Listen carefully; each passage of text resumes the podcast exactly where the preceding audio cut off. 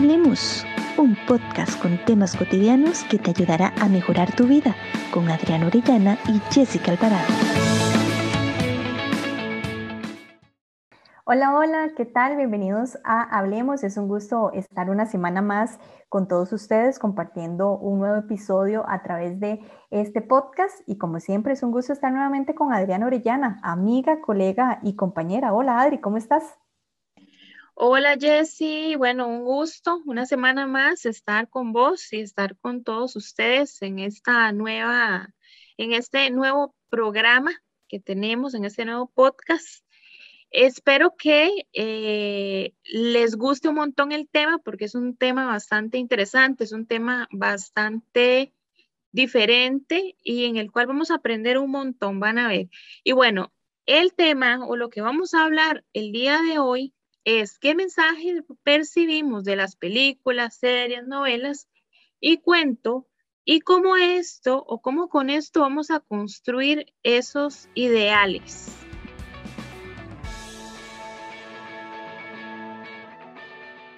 Bueno, Adri, hoy vamos a, tocar un tema, como dijiste, muy interesante porque está basado en todo lo que pues hemos percibido a través de, de los cuentos que hemos leído o escuchado desde muy desde muy pequeños, ¿verdad? Y vamos a, conversar precisamente y analizar también ese mensaje de las series y películas y también de las novelas.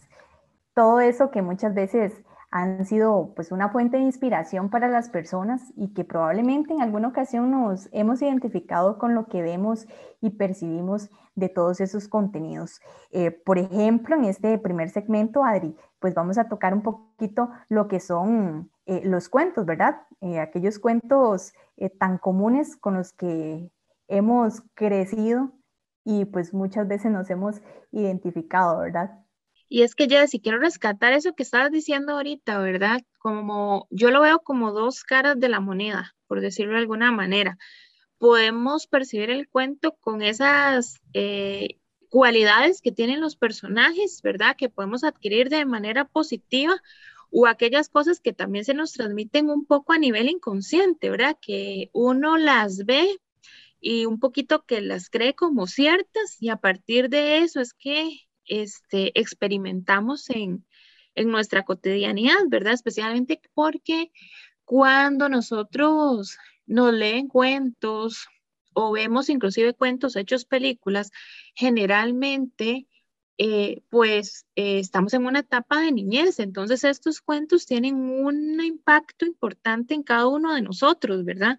Porque entonces en, esa, en ese proceso o en esa etapa de niñez uno se identifica con ciertos personajes, uno quiere ser como ciertas princesas, por ejemplo, o ver las cualidades que tiene el príncipe o la bruja eh, en los diferentes cuentos que podamos tener. Cada cuento nos deja una lección, pero también tiene implícitos otras características, por ejemplo, como los roles. Jesse, no sé si te acordás de algún cuento que vos dirás, decías, uy, este era mi cuento favorito, me gustaba por esto y esto, que ¿Qué, te acordás de eso? Sí, claro, yo creo que, desde muy niños siempre nos caracterizamos con algún cuento en específico, ¿verdad? Yo, por ejemplo, ahora que me preguntas si, si tuve o tengo algún cuento que me guste, yo siempre digo que, que una de las princesas favoritas y de los cuentos que me gustaron mucho y me ha gustado hasta el momento es La Bella y la Bestia.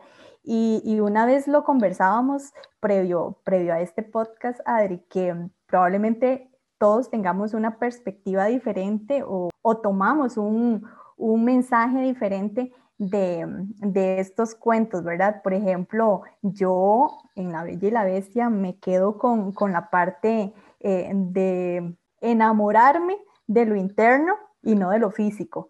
Y vos podrías aportar esa otra parte que es diferente a la mía, que también es importante valorar en, este episodio. Claro, porque es muy, muy, muy importante esa visión, ¿verdad? Que se tenía. Y va también a depender de muchos elementos. Por ejemplo, yo lo veo desde una parte social, de roles de género, de elementos que nosotros podemos integrar a nosotros de manera inconsciente. Entonces, por ejemplo, yo esa vez que estábamos conversando, eh, recuerdo que mencioné que también podría verse desde la, idealización de el romance desde una perspectiva en la cual, por ejemplo, este, cómo se va a enamorar de alguien que la tiene presa, ¿verdad? Entonces ahí hay un síndrome, ¿verdad? Que se enamora probablemente muchos eh, no veíamos como esa parte porque estábamos enfocados en ese concepto de, ay, qué bonito, se enamora de, lo que tiene internamente, ¿verdad? Y no veíamos ese otro aspecto importante porque ya una vez que conversábamos, Adri, eh, decíamos que, que, qué interesante era ver ya esos análisis porque nos llevaba pues precisamente a ver todos esos conceptos eh, ya de, de asunto de género, ¿verdad? Y no solo eso, podríamos verlo también desde la perspectiva de que ella lo puede llegar a transformar con su amor y con su forma de ser. Y entonces ahí nos lleva otro problema, una idealización de un amor en el cual, bueno, yo lo puedo ver, ¿verdad? En, en, en ciertos momentos en donde se idealiza a la persona y la mujer se cree a veces salvadora de la pareja. Entonces cree que con el amor realmente idealizado se puede cambiar a la persona y ella va a ser su salvación, porque si se enamora de ella, él, se puede con todo y puede salvarse, ¿verdad? O incluso se deja llevar por, por esos eh, maltratos de parte de, del hombre, ¿verdad? En este caso, como, como se ve o se puede representar eh, en la bestia, ¿verdad? Donde el príncipe, más allá de, tener una, una, imagen física de, de, una bestia, internamente eh, al, al, encerrarla y, hacer, y tener acciones eh, no muy buenas, también representa ese, ese lado donde muchas mujeres se dejan pues maltratar, ¿verdad? También. Y esto es una doble vía, ¿verdad? No solo la mujer, sino el hombre, ¿verdad? Porque vamos a ver que en esa representación, por ejemplo, en La Bella y la Bestia, pero puede ocurrir en La Sirenita, en Blanca Nieves, en La Bella Durmiente, el Patito Feo, que también es otro ejemplo muy bueno, ¿verdad? Esa representación de, de ser diferentes no marca que alguien sea mejor o no, ¿verdad? Eh, todo esto va a ir marcando en nosotros mensajes, mensajes que dependiendo del contexto en el que estemos, de las situaciones en las que estemos creciendo o que hemos crecido, de todas esas experiencias que nos, con las que vamos interactuando eh, desde nuestra niñez, van a marcar eso que yo le veo, ese cuento que me va a llegar a reforzar o me va a ayudar a comprender, porque veamos también, por ejemplo, los cuentos de los niños que hablan sobre tolerancia, respeto, porque también sea por medio de cuentos, porque es un ejemplo, ¿verdad? Que se quiere para los niños. Eh, pero estos también, estos eh, ideales de cuentos de amor, de príncipes, de brujas, de princesas, también están dando ciertos elementos para la construcción de cómo vivimos muchas cosas de nosotros, ¿verdad? Por ejemplo, yo me podría quedar, bueno, la bestia no tuvo que hacer ningún cambio, la bella lo aceptó como bestia, con su mal carácter y con su agresividad, pero ya ahí estamos empezando a adaptar y comprender eh, otras cosas que creemos entonces como verdaderas y aceptamos que, bueno, pueden ser así. Sí, es una, una cuestión de saber eh, conceptualizar cada, cada elemento, ¿verdad? Sí, eso es muy importante y, bueno, ya uno tal vez en, la adultez, ¿verdad?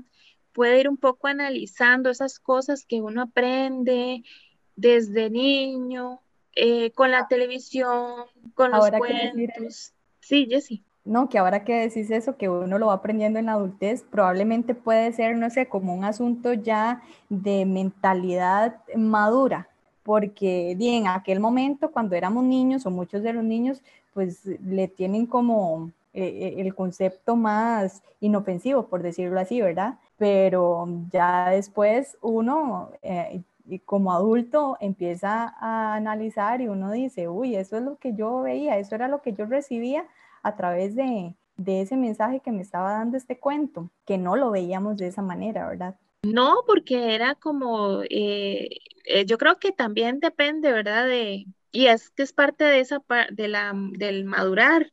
y también del ir tomando conciencia desde nuestras etapas de vida, ¿verdad? Entonces ahí es donde me tocaría a mí revisar si yo vivo mi vida a través de roles de género, que siempre lo hago, que he aprendido, por ejemplo, o qué es lo que he aprendido y si yo estoy viviendo conforme a eso y si lo tomo como verdadero y entonces aquí viene el problema, si esto está llegando a afectar mis relaciones interpersonales, la forma en que me tratan, la forma en que yo establezco relaciones de pareja. Ahora analizábamos eh, la, la Bella y la Bestia, ¿verdad? Como ejemplo, pero también, como mencionaste, hay varios, varios cuentos que también pues representan algo significativo, ¿verdad? En el caso pues del patito feo, que muchas veces decimos, bueno, esta cuestión de, del bullying o de menospreciar a, otras personas es como más para casito de esos tiempos para acá, pero en realidad un cuento como este pues ya tiene rato y sin embargo lo, lo leímos, lo escuchamos. Y es que si nos ponemos a pensar, vamos a ver que conforme pasan las generaciones, ¿verdad? Conforme vamos avanzando de generación en generación, así van cambiando un poco los cuentos y las historias que nos van contando. ¿Por qué? Porque la sociedad se va moldeando de manera diferente, va aceptando ciertas cosas. Y vean que eh, es tan así que estos cuentos no pasan de moda. Esos cuentos tienen más de 30 años, por ejemplo, La Bella y la Bestia, La Blancanieves tiene un montón, pero todavía los niños de hoy lo ven y están aprendiendo de esto, ¿verdad? Yo creo que es importante entonces llegar a una deconstrucción de ciertas cosas para que ellos entiendan, eh, no importa, se diviertan y sea de entretenimiento el cuento, ¿verdad? O la película, si es que lo ven en forma de película, pero eh, hacerles como esa aclaración, mira, este, mi amor, si le queremos decir mi amor a, nuestros hijos o sobrinos o niños con los que estamos educando, eh, y hacerle ciertas aclaraciones de ciertos temas para que no integren esto como una verdad de vida. Sí, todo es cuestión de, de enseñarle, ¿verdad? Como decías vos, Adri, a los chicos esa concientización de saber identificar esos elementos pues que está transmitiendo el mensaje que están recibiendo pues los menores de edad en este caso que son los que al percibir lo actual, pues así es como se va creando eh, el, futuro, ¿verdad? Y todo es cuestión, pues como decíamos, de, madurez. Y es que, Jessy, este tema en realidad nos podría llevar horas si nos ponemos a analizar cada uno de los cuentos, ¿verdad? Porque cada uno tiene en sí mismo elementos que abarcan, elementos que vamos a ir aprendiendo, ¿verdad? Exacto. Entonces es una cuestión, dime, Jessy. ¿No? Que lo veíamos como, como conversábamos en, estos eh, cuentos que ya mencionábamos, de la Bella y la Bestia, la Sirenita, el Patito Feo, y, a veces que es, bueno, que son cuentos los más conocidos, ¿verdad? Porque hay variedad de variedad, pero pues hoy en este segmento mencionamos básicamente los más, los más reconocidos y que todavía se mantienen. Exactamente, porque son muchísimos. Y bueno, con esto eh, terminamos este primer segmento y vamos con el dato. Espero que lo disfruten.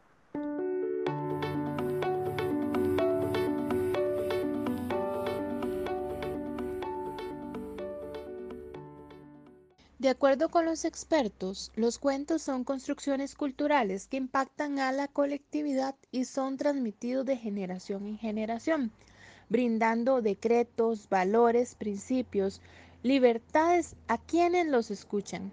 Estos detallan historias extraordinarias y aventuras de héroes, príncipes, doncellas y brujas, asignando así los roles y límites de lo aceptado o inaceptable, que son sutiles pero permean en las enseñanzas desde la niñez hasta representarse en las realidades sociales e individuales.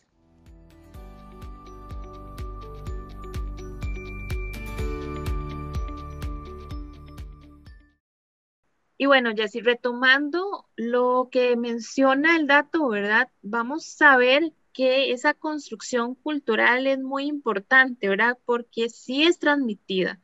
Si hay una transmisión de generación en generación Y no solo en los cuentos, también lo tenemos en otras, de otras formas. Y aquí es donde viene otro tema también importante, ¿verdad? El acceso que se tiene a esta información. Ahora tenemos muchísimas plataformas, ¿verdad? De, de paga a las cuales nosotros, eh, pues tenemos una cantidad enorme de contenido, de series, de películas, de, de todo, ¿verdad? Todo de documentales y cada uno de estos o cada uno de esos elementos traen consigo a su vez eh, una responsabilidad, una responsabilidad a la hora de ver el contenido, de comprender el contenido en el contexto, porque acá también tenemos que a través de esas series o de esas películas, por medio de estas plataformas, que eh, también inclusive las mismas plataformas realizan el pago de las películas, ¿verdad? Y todo, y son películas exclusivas, nos están brindando, nos están brindando y también nos están enseñando roles, nos están enseñando qué cosas son aceptables o no a estas nuevas generaciones con esta nueva cantidad de contenido que se está generando día con día. Y tenemos que ser responsables, ¿verdad? Eh, evidentemente, eh, estas plataformas deben tener censuras. Por ejemplo, el contenido de acceso a los niños y un control parental, por ejemplo, porque si no tenemos esto, pues eh, el niño se puede encontrar cualquier tipo de película con escenas explícitas que en realidad no deberían tener acceso a eso. Entonces, esto es un elemento al cual tenemos que tener muchísimo cuidado, ¿verdad? Porque si queremos hablar, por ejemplo, de temas de sexualidad, hay formas y hay un proceso de educación que se tiene que hacer con los niños antes de que vean una película para que comprendan lo que están viendo. Esto es muy importante. Aquí tiene que haber una supervisión todavía mayor, ¿verdad? De parte de los padres de familia. Pero qué complicado porque la mayoría de las veces los padres de familia, de familia pues trabajan, ¿verdad? Entonces los menores de edad quedan solos y este tipo de, de plataformas digitales hacen que, que el acceso sea mayor para los menores de edad, donde pues precisamente se pueden encontrar eh, contenido que no es apropiado o necesitan de la supervisión de un adulto para que les explique y les haga entender eh, el mensaje que se está dando, ¿verdad? Y es que a través de, por ejemplo, series que yo he visto que son bastante famosas, ¿verdad? Y uno ve en redes sociales que todo el mundo las publica y que las ¿verdad? Y que le genera como contenido, entonces ya la gente se va como por curiosidad a conocerlas o a verlas. Eh, también se tiene que tener cuidado nosotros como adultos, ¿verdad? Porque hay una, eh, una contradicción, diría yo, de la información.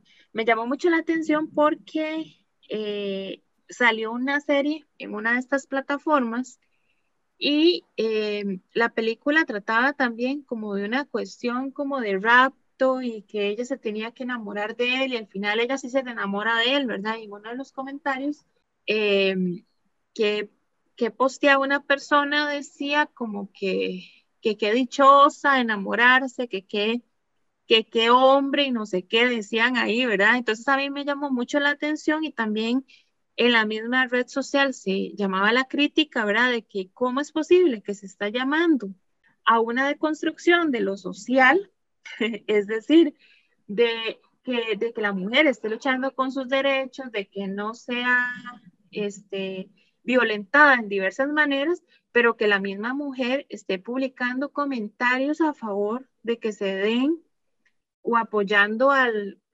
tipo este protagonista que a que cometa un acto de, de rapto y de enamoramiento que a la protagonista. Entonces es un poco chocante y contraproducente que estamos ahorita en medio de una lucha, pero no somos conscientes de lo que estamos apoyando también. ¿verdad? Muchos podrían decir, ay, pero es que yo no sé por qué se ponen en tanto, si solamente es entretenimiento. Pero nuevamente, también como adultos, estamos en nuestro inconsciente reflejando cosas y estamos viviendo a través de eso. Entonces, si le parece tan hermoso que la rapten, posiblemente esta persona se busque un hombre con eh, conductas agresivas, si le parece tan bonito que la traten mal para enamorarla.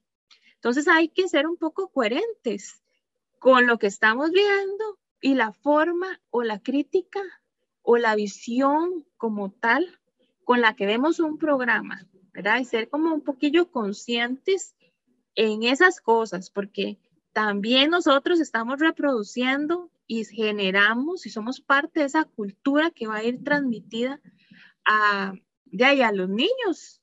No, yo estoy totalmente de acuerdo y quería pues acotar precisamente eso que decías eh, vos, que, que sin duda hay contenido que no solo los menores de edad no pueden ver, sino también nosotros como adultos, ¿verdad? Porque probablemente no tengamos o muchos de los adultos no tengan la fortaleza mental para asumir aquel mensaje que está transmitiendo aquella serie como tal y que quizás conscientemente todo lo, lo podamos ver bien, pero el problema está en lo que está recibiendo el subconsciente y que de ahí se, se desarrollen em, pues situaciones que después pues traigan repercusiones lamentables.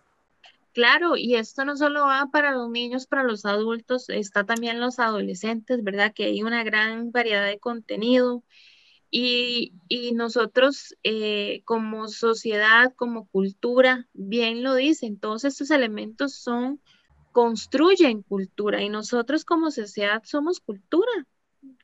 Y sin dentro de la construcción de la sociedad, ¿qué estamos viendo? ¿Qué contenido estamos eh, consumiendo? Ahora sí, y a través de ese contenido estamos actuando o no. Como ser un poquito reflexivos, ¿verdad? Yo creo que ese es un llamado a ser un poquito reflexivos, a poder analizar lo que estamos viendo. Y no importa, veamos. Si quiere ver una serie de X o Y, veámosla.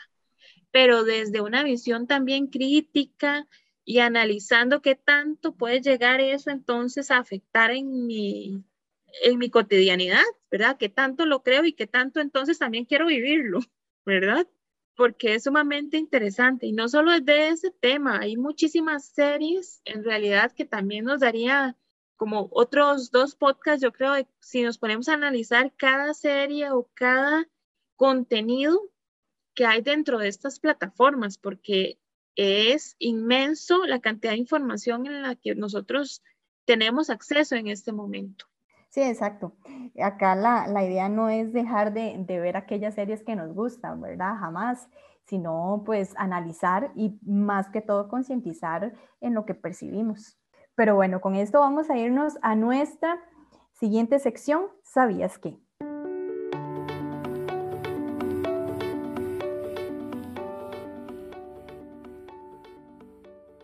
¿Sabías que las telenovelas han contribuido a la reproducción de los estereotipos de género que se introducen en el colectivo como una normalidad. Bueno, y escuchábamos en la sección, ¿sabías que un dato pues muy valioso? Porque se hablaba sobre aquellos estereotipos de, género que se reproducen en la sociedad a raíz de, de lo que vemos, ¿verdad? Y es interesante porque a través de lo que vemos o escuchamos en todo este tipo de contenido, muchas veces no se logra pues diferenciar la realidad y la ficción, que pues son aspectos importantes de identificar a la hora de disponerse a ver ya sea una película o novela, ¿verdad? Que en este caso es donde nos vamos a enfocar ahora como esa falta de, de conciencia, ¿verdad? De no saber, pues, identificar o de interpretar las cosas muchas veces lleva a la persona a crear un, mundo ficcioso, a pesar de que algunas escenas pueden estar basadas en, hechos o testimonios reales. Y, y en los segmentos anteriores hablábamos de cuentos y series, ¿verdad? Pero en este segmento queremos enfatizarnos precisamente en las novelas y en las películas que muchas veces a través de ese contenido que recibimos, pues se genera un impacto psicológico eh, como por ejemplo la construcción de historias de amor basadas en, esas fantasías que, percibimos, ¿verdad, Adri? Claro, y es que estaba escuchando, Jessy, lo que estabas diciendo y yo decía, se me venían varias ideas, eh, por ejemplo, no solamente la, la construcción de los roles de género, también en la percepción entonces del amor, incluso la percepción de cómo se debería comportar una mujer o un hombre en una relación o cualquier persona, ¿verdad? Porque cada persona se identifica con una forma de expresión del amor o de una forma en cómo esperan que sea el amor, ¿verdad? Entonces hay una idealización como personas que tenemos a través de todo este material que hemos consumido de cómo debería ser ciertas cosas, de cómo deberían comportarse las personas. Entonces, todo esto es importante eh, ser conscientes solamente con el fin de saber qué tanto nos está impactando en nuestras vidas y qué tanto estamos esperando y desilusionándonos, y eso es muy importante, por estar esperando este tipo de comportamientos de los otros, porque vivimos a través de muchos ideales y de lo que espero que debería ser el otro, porque me han enseñado o he visto que una relación no puede ser sana, una relación tiene que ser sufrida porque el amor es sufrido. O, o, qué esperar de cómo se tiene que comportar el otro y que el otro, si no me tiene ciertas expresiones o si hace algo, entonces, eh, o sea, todos estos elementos van a llegar a impactarnos, ¿verdad? Van a llegar a impactarnos de una manera u otra. Y otra palabra clave es la normalidad. ¿Verdad? La normalidad entonces hace que sea lo cotidiano, ¿verdad? Por eso en el segmento anterior decían, muchas personas podrían decir, pero ¿qué importa? Solo es una película.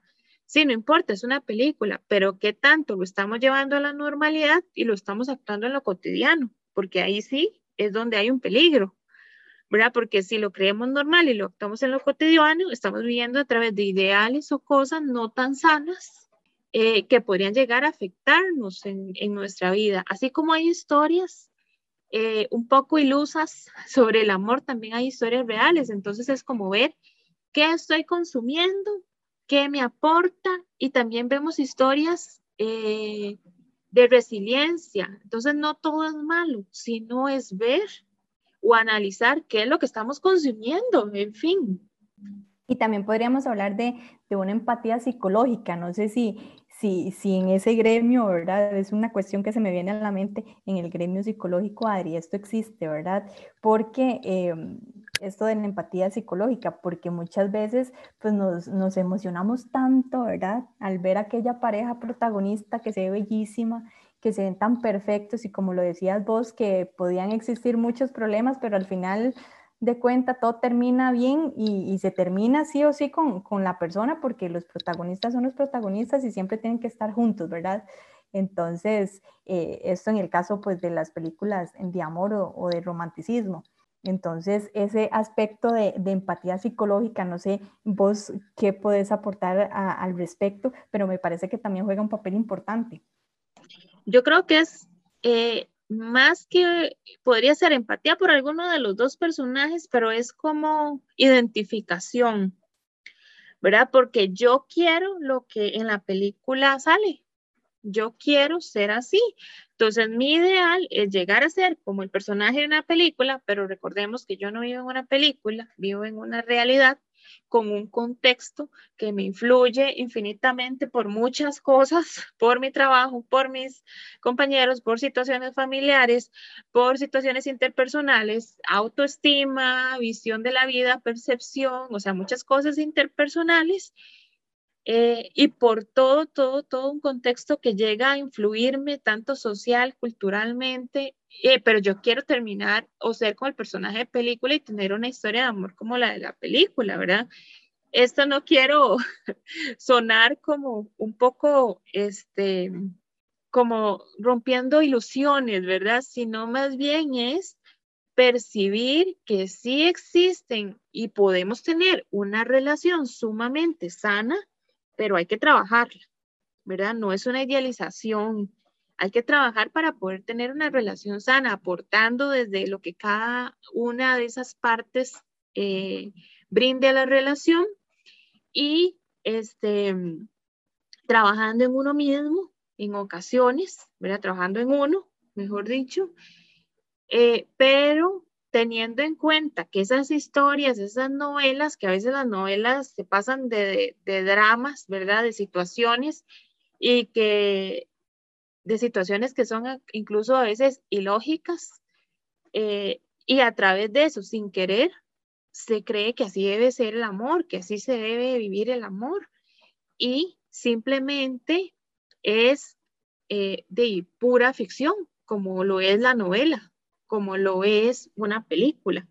Y acá hay que tener pues mucho, mucho, pero muchísimo cuidado, me parece, Adri, precisamente pues para no quedar ilusionado por lo que nos está mostrando esa ficción, en este caso la película o novela que estamos viendo, ¿verdad? Sino es trabajar en lo que realmente necesito y en lo que quiero, siempre y cuando pues tomando en cuenta esa clave importantísima que es estar enfocado en la concientización de lo que veo, ¿verdad?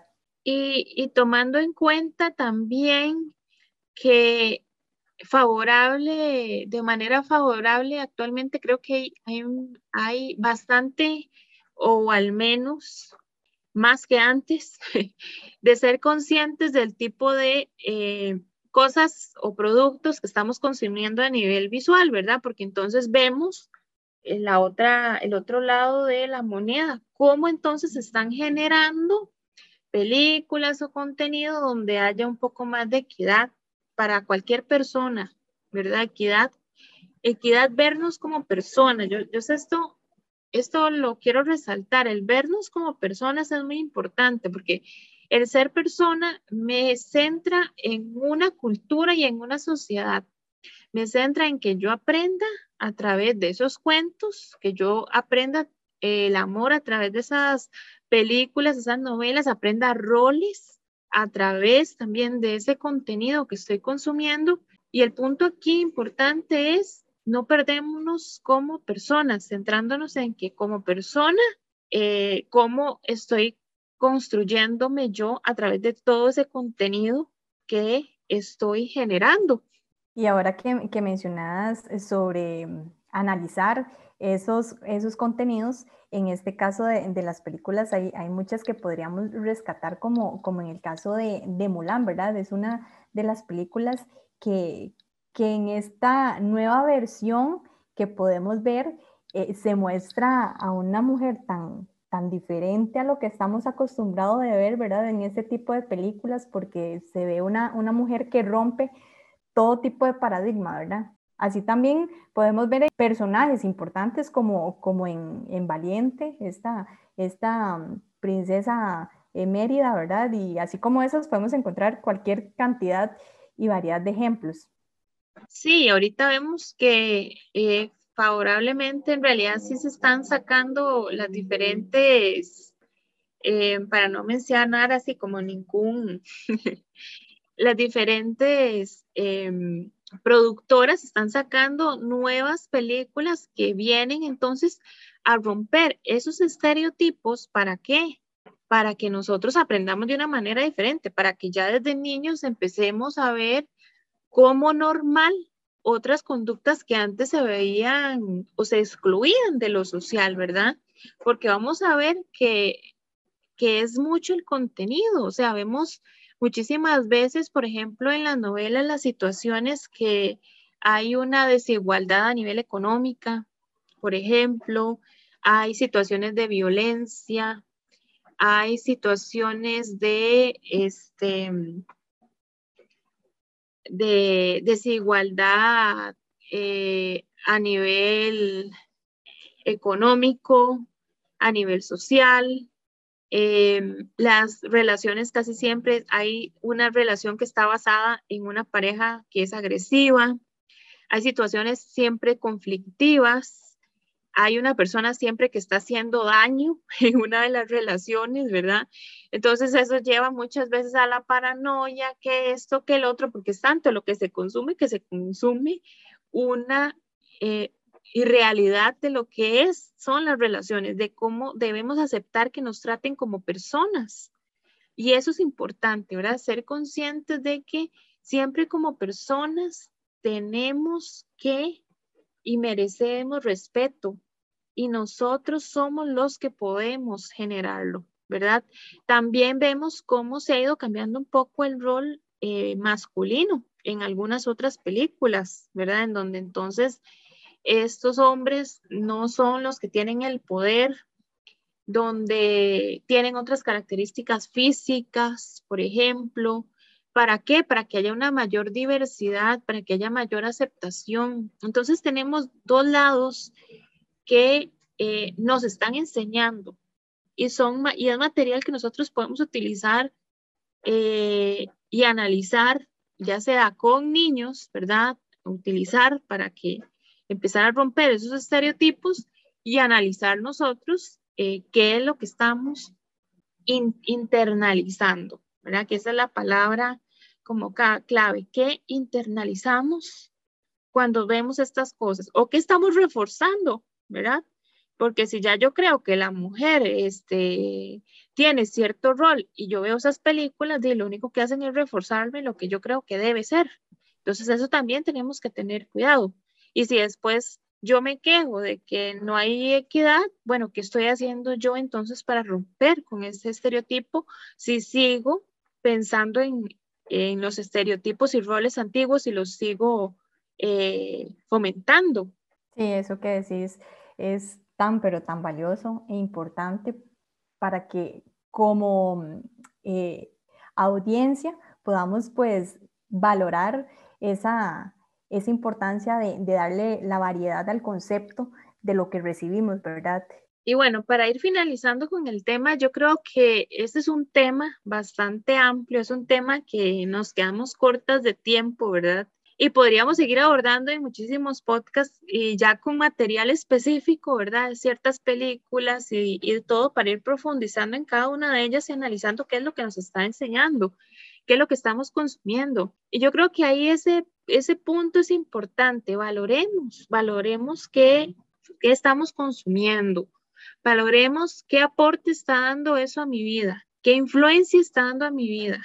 Si es una influencia importante en la forma en cómo yo establezco mis relaciones, cómo estoy viviendo, cómo estoy percibiendo, cómo reacciono, eh, ahí entonces es un llamado como a, a, revisarse un poco, ¿verdad? Si realmente estoy viviendo simplemente a través de muchos estereotipos que me crearon todos estos materiales en conjunto y esto me está obstaculizando. Vamos a ver que tampoco vamos a negar que al ser seres sociales y culturales no van a existir roles y estereotipos, porque es parte de lo social, parte de, de, lo mismo, ¿verdad? Que va a estar ahí impregnado en nuestra socialización, pero eh, individualmente, si esto está causando malestares en mi vida, si está causándome obstáculos en las formas eh, en que yo me relaciono o en vivir de una mejor manera,